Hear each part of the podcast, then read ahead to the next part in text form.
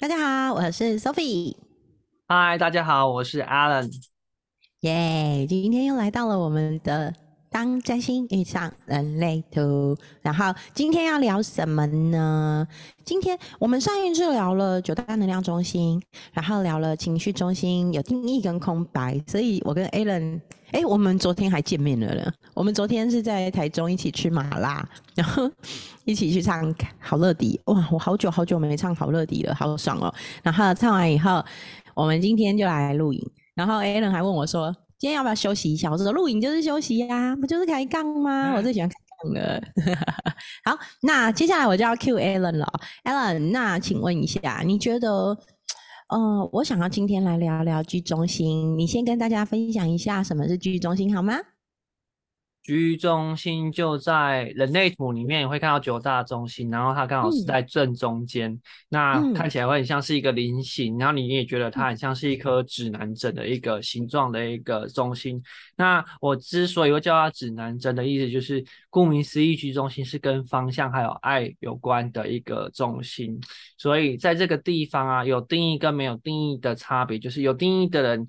他们天生就会有固定的方向感跟爱，就是固定的爱与方向的运作。那像你啊，你是有有定义的嘛？像 Sophie 你是有定义的，所以你就会有很明确的方向跟爱的感觉。但因为我居中心空白，所以居中心空白的人天生没有固定的运作能量，所以居中心空白的人在于求学时期会很痛苦的点是来自于说，可能我们没有固定的方向跟固定的爱。然后我们考试也不知道填什么志愿，也就是说，如果我们两个是同学的话，你可能很早就有自己的志向，知道要填什么志愿，你要去读什么学校，你想要读什么科系。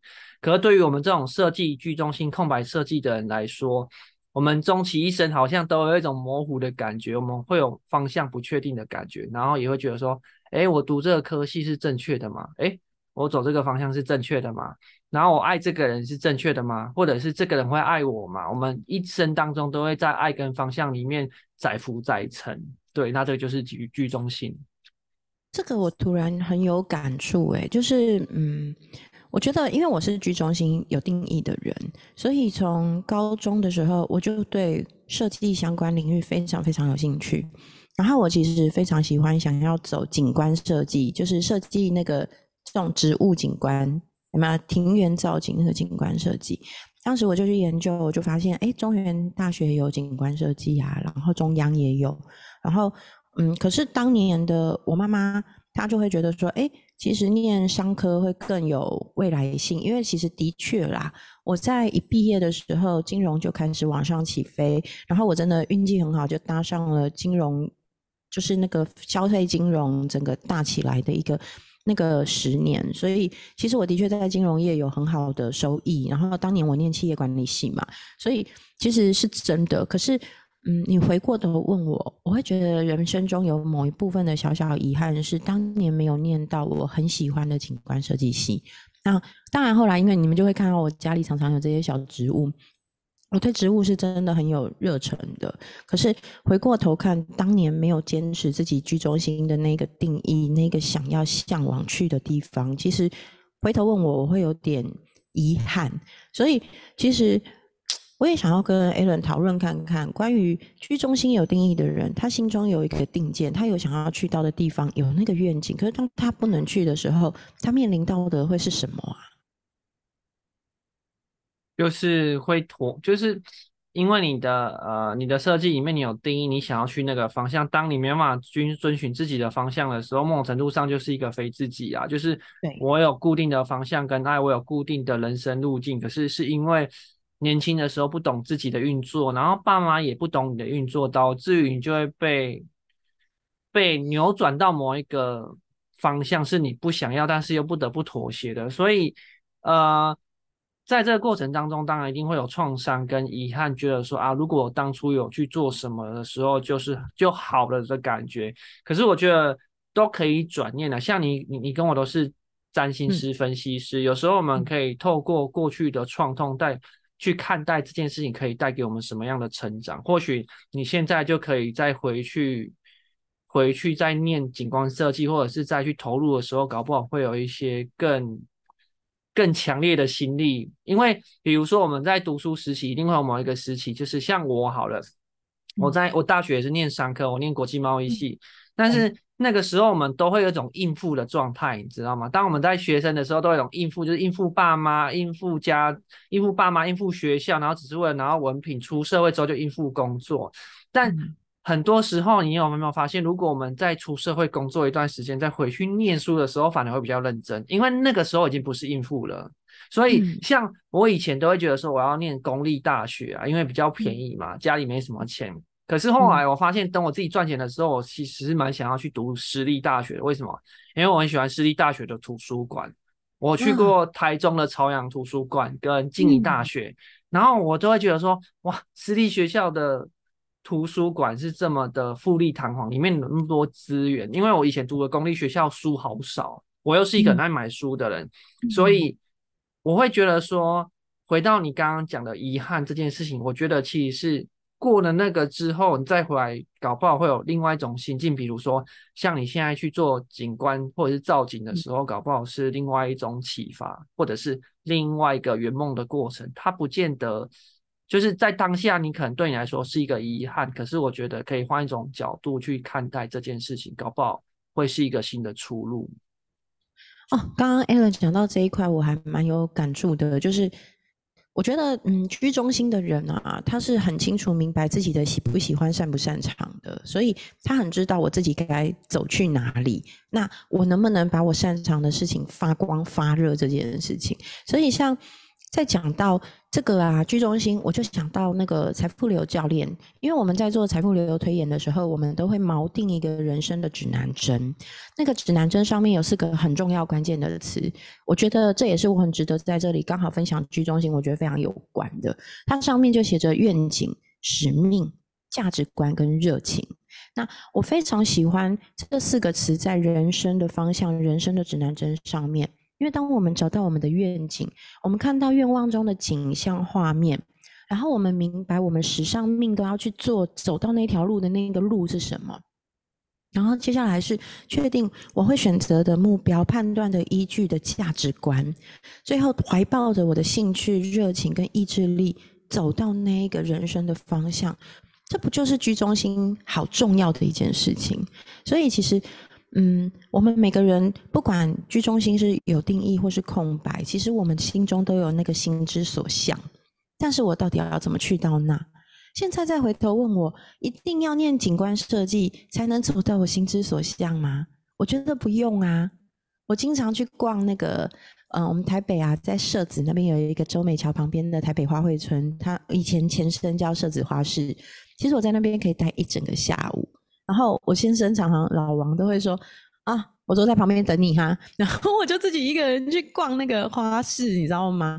我真的就是像这样子摸摸这个植物，在那边混一天，看它，我都可以过一整天。后来刚刚 Alan 在聊这一趴的时候，我我觉得，嗯，我反而不一定非要以此为业，就是这变成我工作的一部分，但是我可以它成为生命中滋养我的一部分。那我一样可以做我擅长的工作，但是把这个部分放在我的生命里，可能我也可以用它来疗愈身边的人，不一定它是我工作的一部分，但我一样可以把这份爱带到这个世界里。那这里不就也跟居中心里面有讲，它其实是爱，它其实是我们的心轮，其实也是我们自我定位，人自自在的爱自己也爱别人很重要的这个关键嘛。嗯，那。A l 你自己因为居中心的部分，你自己是空白嘛，对不对？嗯，所以我很好奇，当你居中心空白，可是你遇到像我居中心有定义这样子的一个火花，会是什么样的火花？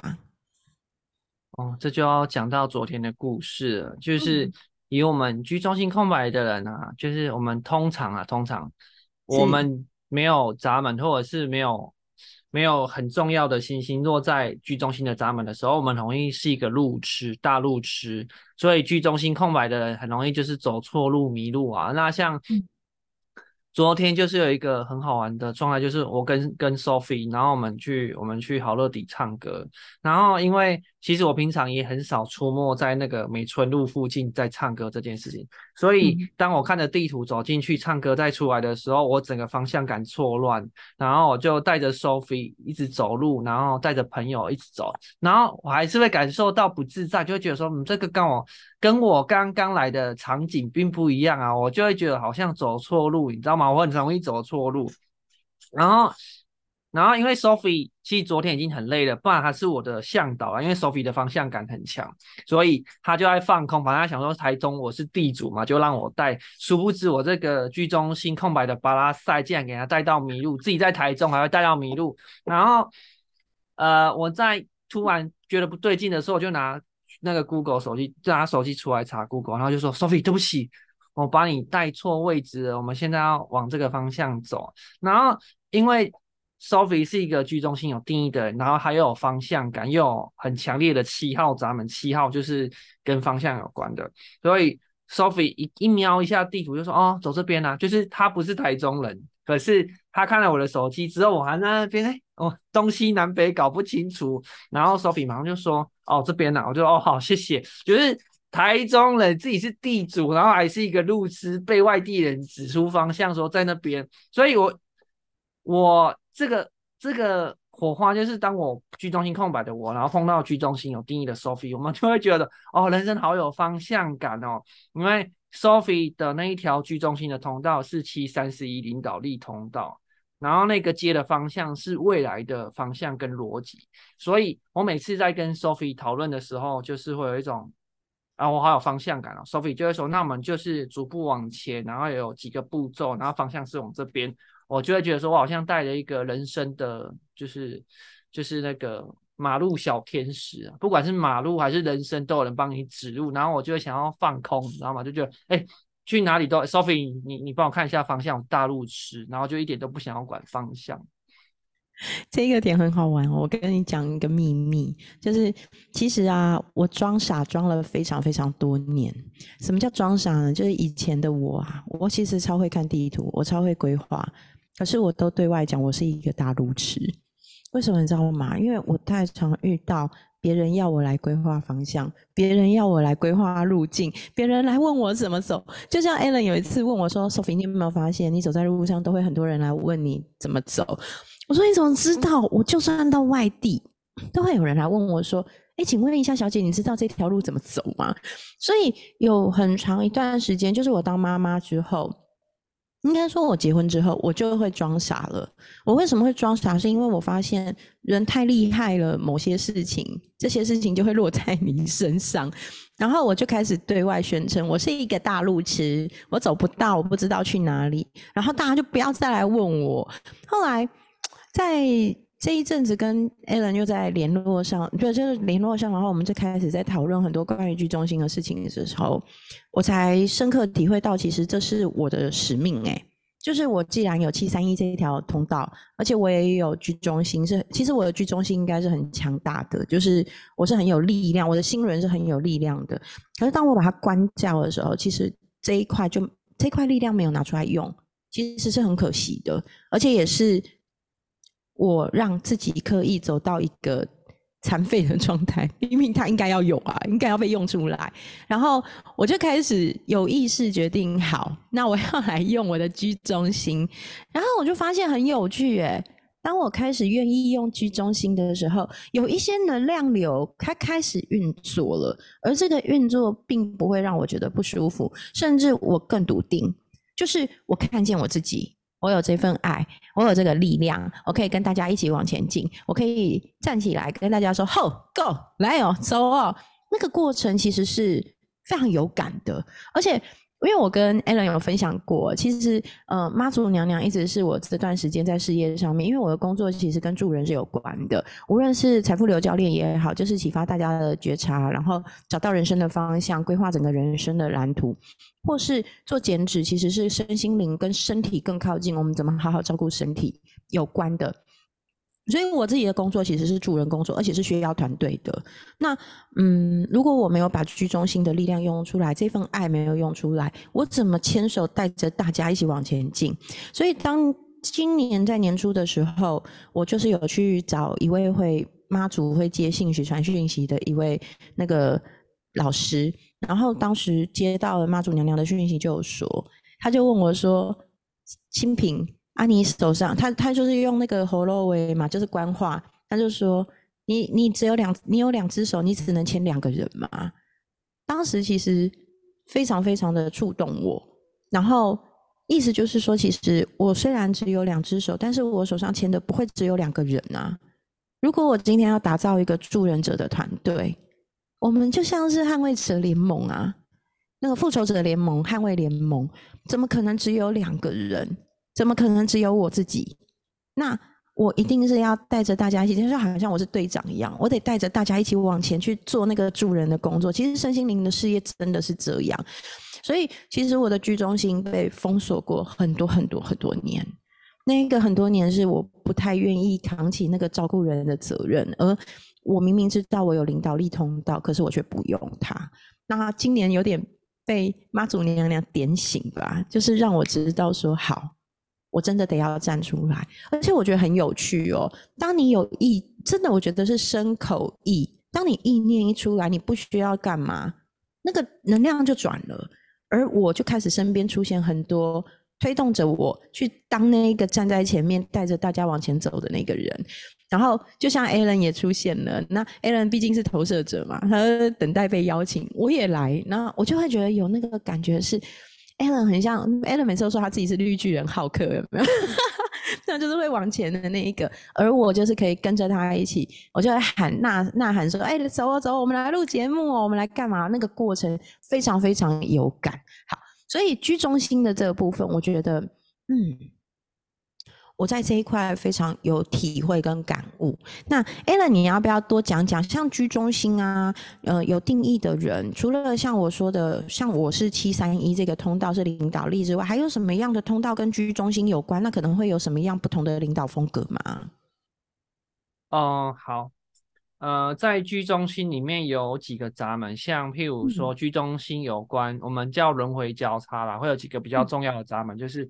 一号、二号，然后七十三，这四个闸门就是在轮回交叉里面叫人面狮身。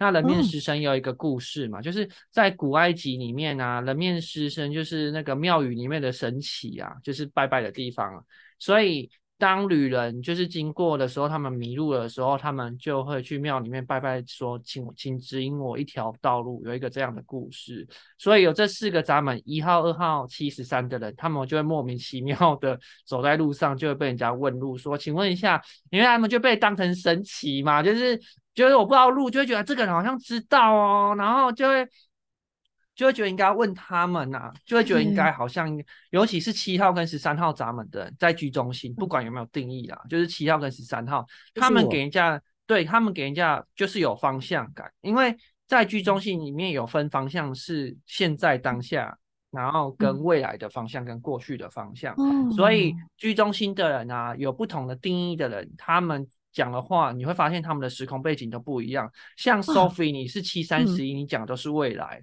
你多少好？我们现在有五个步骤，来，我知道了五个步骤，然后我们要怎么往前走？对你讲的是往前走的方向。那某些人就是讲过去的故事啊，过去的经验呐。有的人他不管过去，不管未来，他只看当下。那就很像我们在开车的时候，然后前方的路嘛，Sophie 就是在看前方的路，嗯然后都一直在看前面。那有些人是过去的，他就一直在看后照镜，去看后面的状况，他想要知道后面的状。有的人是看当下的仪表板。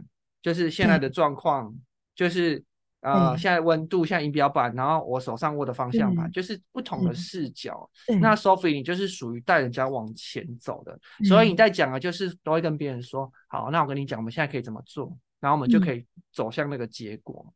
对，那你是属于这种方式。嗯，对。你突然让我想到一件事情，难怪那个点醒我的人是妈祖娘娘哎，妈祖娘娘在海上。是照亮那个啊渔船的方向啊，好有趣哦！然后你刚刚讲到那个方向，过去的还是现在的还是未来的，这个很好玩呢。我突然想到跟星座有关，星座的四大基本开创星座：母羊、巨蟹、天平跟摩羯。其实好像也跟这个是有相关的。为什么它是四大开创星座？其实它是四季春夏秋冬的开始。那母羊不就是春分吗？就是往前冲的，就是看远方的，就是要往前进的，要冒出头的。春天，然后呢？夏天来到了巨蟹，巨蟹开始要顾了，要呵护，要浇花，要灌溉，要注意，它要慢慢萌芽。那其实跟现在当下有点关系。然后到秋天，秋天秋收，秋收是天平，所以人与人之间的互动合作是不是很重要？我们要去收割，要去收收成。摩羯呢？终于，我们要把它全部都架构回来，好好的收藏嘛，秋收冬藏。然后呢，建立好我们的谷仓，把东西放进去。然后明年我们准备挑好的种子，再来播种，再回到母羊。那你不觉得这也是难怪它是开创星座？其实跟过去、现在、未来这样子的一个形容，我觉得也很有相关呢。其实我在跟 Alan 讨论人类图跟占星，常常有这种。趣味的一个串联，然后我们两个就会在学人类图跟学占星上面有很多新的启发跟有趣的事物，然后这就很像是我们在学，不管是人类图也好，或是学占星也好，最喜欢找一样东西叫做人版。什么叫人版呢？其实我也很分享这个学习方式给大家。如果你今天要学一个法门，不管它是占星，它是八字，它是紫薇，或是它是人类图，其实那个人版很重要。例如像 Alan 就会跟我讨。讨论说，哎，情绪中心有定义，然后有谁谁谁，我们就会去讨论他对情绪的一个模式呈现的方向方式。那可能讨论到像今天是居中心，我们两个就会有对比哦。像 Alan 他是居中心空白，我的居中心有定义，那我们两个人在定位和方向上面会怎么样做出？哎，行为模式去做分析判断，其实这对我们在学习这件事情上面很有帮助，我就非常非常有感。然后居中心的这一块啊，其实可能我自己因为非常有体会，所以可是我是因为有定义的人，所以我不知道是不是没有定义的人在这一块，通常他会感受到什么？例如说，像嗯居中心空白，是不是在不管是爱情啊，或是工作上面，他比较容易感受到一些不确定感？会有这样的状况吗？居中心空白的人的确会有一种不确定感啊，因为没有固定的人生方向跟爱嘛。所以假设我们不会一辈子都载浮载沉，我们载浮载沉的是心情。也就是说，当我结婚了，当我一个很爱我的太太，或者是当我一个很稳定的关系，我有很稳定的工作，我们心里面还是会一个问号：说这就是我这辈子要的东西吗？这个是居中心空白的人的痛，就是在于说。啊，这个是我这辈子要做的工作吗？然后跟这个人会走一辈子吗？或者是当剧中心空白的人还单身的时候，那也会很痛啊。会有人爱我吗？会有人喜欢我吗？我会喜欢谁？就会有一种很。惆怅的感觉，因为不知道自己的方向在哪了。那这个在求学的过程当中，如果我们不懂人类图的时候，我们就会被当异类啊。就是你一定会被同学比较嘛。像如果我们两个是同学，你老早就知道你要读景观设计，然后我们就会很很好奇，说啊，为什么你那么早就知道你要干嘛呢？好好哦，你怎么知道的？那居中心空白的人就会想要用逻辑去判断说，诶，为什么他想要走这个路？所以我们小时候。很讨厌写我的志愿，因为居中心空白的要写什么我的志愿，因为我不知道做什么啊。然后我们就会模仿嘛，因为居中心空白的人很弹性，所以我们会被不同的人影响。就是哦，旁边有同学写我要当老师，然后我就觉得哦，我要当老 师。我们很容易被别人的身份认同影响。对，然后你碰到今天当厨师的，就我要当厨师；然后当医生的就当医生，然后你就。各种各式不一样的，然后你的周围的周围的人都会影响你啊，所以我最喜欢举的例子就是居中心空白跟居中心有定义的人，我很喜欢举两个古人，嗯，孟子就比较像居中心空白的，因为没有固定。的身份认同嘛，所以为什么孟母要三迁？因为他第一天搬家的时候隔壁在杀猪，然后他就学人家杀猪，然后他妈妈就觉得啊，在你那梦，那我来开机啊，梦。然后妈妈搬家，隔壁在办丧事，然后孟子就学他办丧事，拿着刍狗在那边拜。妈妈说：“哎，梦梦打没有，打没有，不行哦。”然后他就他就会觉得说：“不行不行，然后要搬到学校旁边。”然后孟子就开始学人家读书嘛。嗯，然后就会哦，他们在看书，我在看书，所以这就是居中心空白的人的写照，因为我们没有固定的方向认同，我们被影响啊，然后所以我们很挑位置，居中心空白的人挑位置，我们就会说我要挑靠窗，所以如果你身边有居中心空白的人，他们很挑位置，他说我要坐靠窗，然后去餐厅吃饭，呃，我要坐那边，就是一定会有各式各样的挑。那像你居中心空白啊，不，你居中心有定义的人，你坐在垃圾桶旁边吃饭也不会怎么样啊。会啦会啦，比较比较 夸张，你不我讲的比较夸张，但是在在于说你们真的比较不容易被影响。然后再是，我觉得居中心有定义的人呢，就比较像那个我们小时候读书那个周敦颐爱莲说，他就讲了一句话嘛，出淤泥而不染，我就觉得这个是很居中心有定义的人写照，然后把周围的人当淤泥，自己最清高啊，然后我都不会被影响。所以我们常常在讲说。居中心空白的容易被带坏啊！我们跟谁在一起就会变成那个样子，我们会反射那个人的身份认同嘛。那居中心有定义的就是你们都是污泥，你们都是污泥，我是莲花，我不会被你们带走。就是居中心有定义的人比较容易带坏别人，然后我们比较容易被带坏，因为就像我刚刚讲的那个迷路嘛，我们不知道方向在哪里呀。然后你有时候走这边，然后我们就会跟着你走，说哦好，走这边，就有这种感觉。哦，这个这个非常非常，因为我是有定义的人，我非常非常有感。我不管学什么事情哦，不管学以前学占星也好，学牌卡也好，塔罗也好，学嗯，我要考证照也好。我以前因为我毕竟曾经从银行转到证券，证券的那个证照跟银行又完全不一样，我又要重新考。当时我要去做证券部门主管，所以我一定要考的是高级营业人证照，还不能考初级的。所以我很清楚知道。我是那种非常会拟策略的人，我一旦决定我要做这件事情，我会立刻开始想我的步骤、我的模式，我要怎么做计划，然后我要怎么样达到这个目标，我是非常精准的哦，而且我是往前看的那一种，就像艾伦刚刚讲的，所以这件事情我真的不太容易被干扰。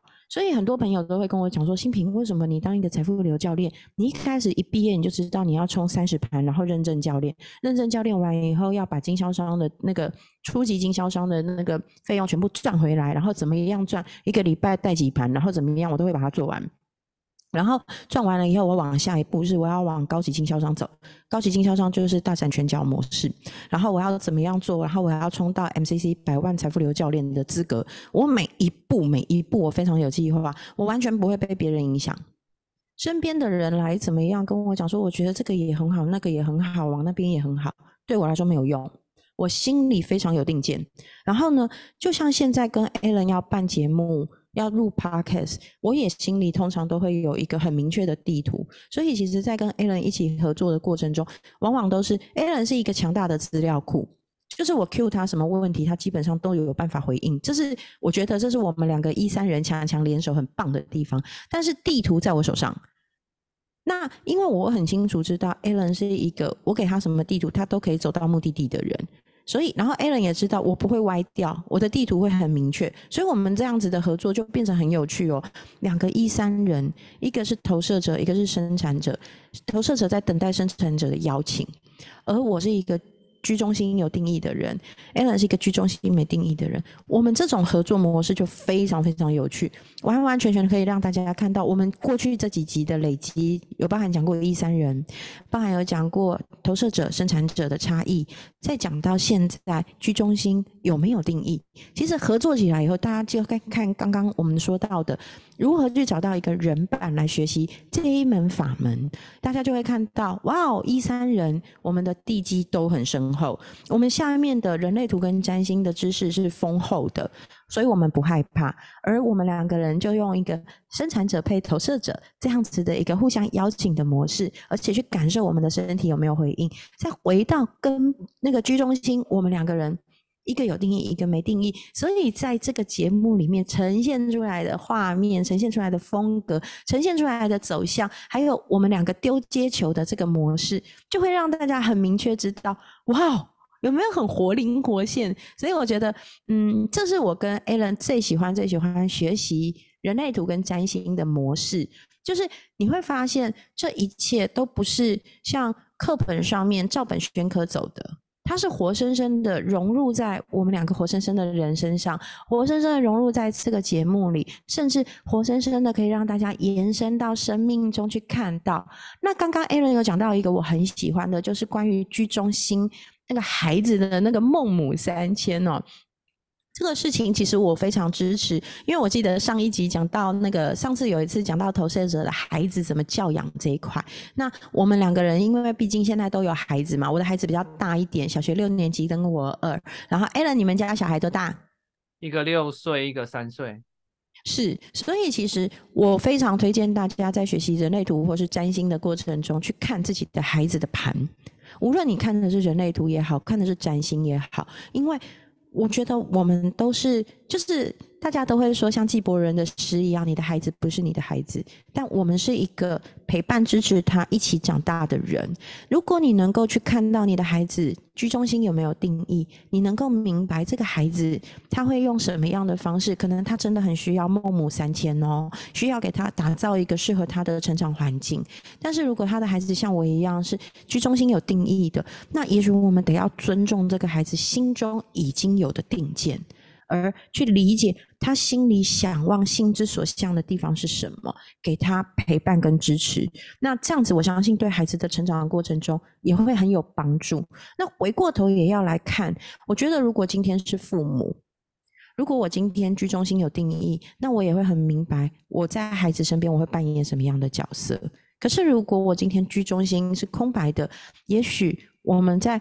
思考很多，参考很多教养书籍、教养法门、教养学学派过程中，我们也不能随风摇摆，就是我们还是得要去找到适合孩子的门路，符合他。我觉得这也很重要。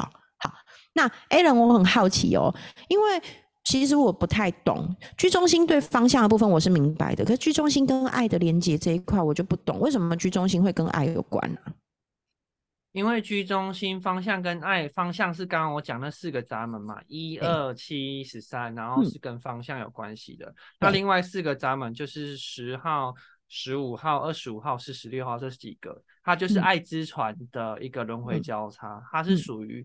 跟爱有关系的，然后爱自己的行为，爱大家的行为，对宇宙之爱，爱自己的身体。所以，如果像这四个闸门代表的是爱的话，你如果在爱之船的身边，它很容易去接通剑骨，因为居中心往下接就是接剑骨嘛。所以你在这些人的身边的时候，你就会觉得被 support 啊。如果你在爱之船身边，他们一定有这四个闸门在居中心，你就会觉得说。哦，你这个人好好哦，他都会接受我极端的行为，他自己也会有他自己的运作，然后他都可以接受大家，他感觉是一一艘很有爱的船，然后都会都会叫大家上他的船，就是叫喜欢的人，不同的人生角色都会叫他们，去说来上来啊，你们我带你一起去航行啊，所以爱之船以爱之名啊，但是也有控制的状态啦，因为跟居中心有关系的，这八个闸门都有来控制别人方向。来控制别人，对啊，就是那个那个人面狮身跟爱之船都在朝爱控制着啊。他们感觉就是没有啊，就是然后没有要控制。可是你跟这些人讲话，就很明显发现说他在指导你方向。所以如果这些人是投射者的时候，我就不想要理他们。就我有邀请你跟我，因为我邀请你跟我讲方向嘛。因为一三不喜欢，我是一三，你一三，我不喜欢别人在我还没有开口之前你就指导我方向。可是人面狮身跟爱之船，因为跟方向跟爱有关系。他们是父母，他们就会说：“哦，你应该要走这个方向啊，你应该要读医美啊。你看未来十年怎样，就像你妈妈一样。我不晓得吗？你妈妈是什么？但是如果人面狮身或者是爱之船，就是在居中心这八个闸门的父母，我觉得都是控有控制狂的嫌疑，都要往这个地方去的。你上我的船就是要走这个方向啊。所以我通常跑爱之船跟人面狮身，就是呃没关系，让我自己走就好了哈。如果想要。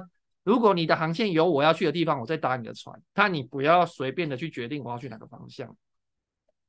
哎，我觉得这一趴很有趣，所以 Alan 在看盘的时候，这这个点啊，我超有感。你知道，我觉得这就是我们一拿到一张盘，大概就能知道这个人的能量状态会是什么样组成，然后他大概要用什么样的沟通方式去比较能够好好的跟他相处跟沟通哦。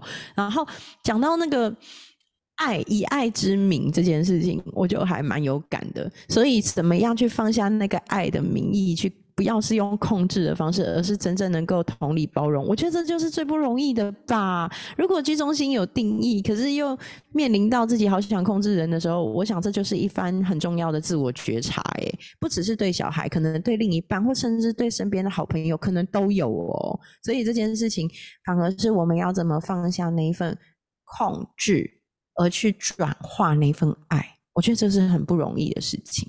好，那今天这个关于。居中心的部分啊，爱的部分，我觉得还有一个点可以讨论，就是我们今天讲还蛮多的。最后，我想聊一个点，就是关于择偶这件事情。因为听起来居中心的人要，刚刚 Alan 有提到一件事情，是在年轻的时候谈恋爱，可能还没定下来，就会想到这个人到底是不是对的人啊？那那个 Mr. Right 对或不对？这件事情我觉得很有趣，因为我自己是居中心有定义的人，我很清楚会知道这个人是不是 Mr. Right，我很知道。这个人我能不能跟他走一辈子？所以你知道吗？我老公啊，他就是我一遇到他，我就觉得这个人我可以嫁了，他一定可以接得住我，然后可以照顾我一辈子。对对对。然后我我经常我最常跟他讲一句话，我觉得这就是真的很居中心有定义的人讲的话，你知道吗？我会跟我老公讲说，我都叫他爸爸，因为跟着小孩叫，爸爸，我跟你讲。我这个人哦，是一匹野马压背，可是呢，你知道你是这世界上最能征服我的男人。我觉得我在这个世界上不会再遇到任何一个男人比你更适合成为我老公，所以我真的很感恩我生命中有你。很多人，你看 a l n 就在笑，很多人都会说：“天哪，Sophie，你怎么能讲出这么恶心的话、很肉麻什么的？”可是我不是恶心，诶这是我心中顶尖，就是。非常清楚，这个世界上没有任何一个其他人比他更能给我我要的生活、我要的安全感、我要的这个关系模式。所以，然后再加上，因为可能我就是一个居中心有定义又很很有很愿意说出来、引导方向的人，所以我这些东西我都爱的表达。这个爱的表达，我很愿意讲出来，所以我跟我先生的关系哦，我们一直都非常好，我们两个一直到现在。当然，你说关系里面会不会有一些小摩擦，什么不合，什么人生不可能百分百完美，但是我真的很知道，他就是我心中那个要走一辈子的人。这个是不是就是相对于居中心空白的人来说，居中心定义的人真的很能认定他要的人，他要的事情，他要的一切。对居中心有定义的人，的确是可以像你蛮这么决绝的。我觉得，因为我不喜欢都只讲，不喜欢都讲光明面，我想要讲一些比较很好啊。我不喜欢，我不喜欢讲跟网络上一样的东西，跟书上里面东西，所以我都有自己的见解啦。因为我在看你刚刚讲的人版啊，就是各自有各自的挑战啊。像剧中心有定义的人，他就会觉得说，嗯，我就是这辈子就是喜欢这样子的男生。他们你们你们的弹性很低，那好就好，大坏就大坏啊。如果你都爱上巴拉塞，就是会固定是巴拉塞的形式出现在你面前。因为如果你你你有固定的定义，你怎么爱这个就很难穿越。等于说你都会固定爱上某一些渣男，就是他就是固你都是那个。嗯，固定的样子出现在你面前，然后你也很难穿越啊。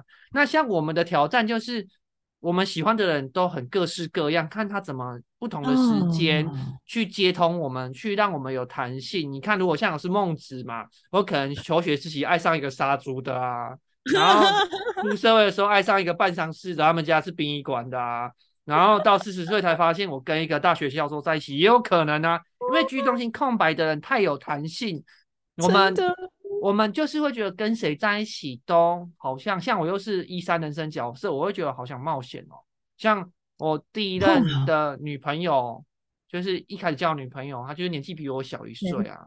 然后啊发现我不喜欢年纪比我小的女生，所以我就会试着跟不同的女生去交际或交往，后来发现我喜欢跟比我大的女生在一起。像我老婆，对我的我的老婆就大我八岁，然后我就会觉得说，嗯，好，到最后我去。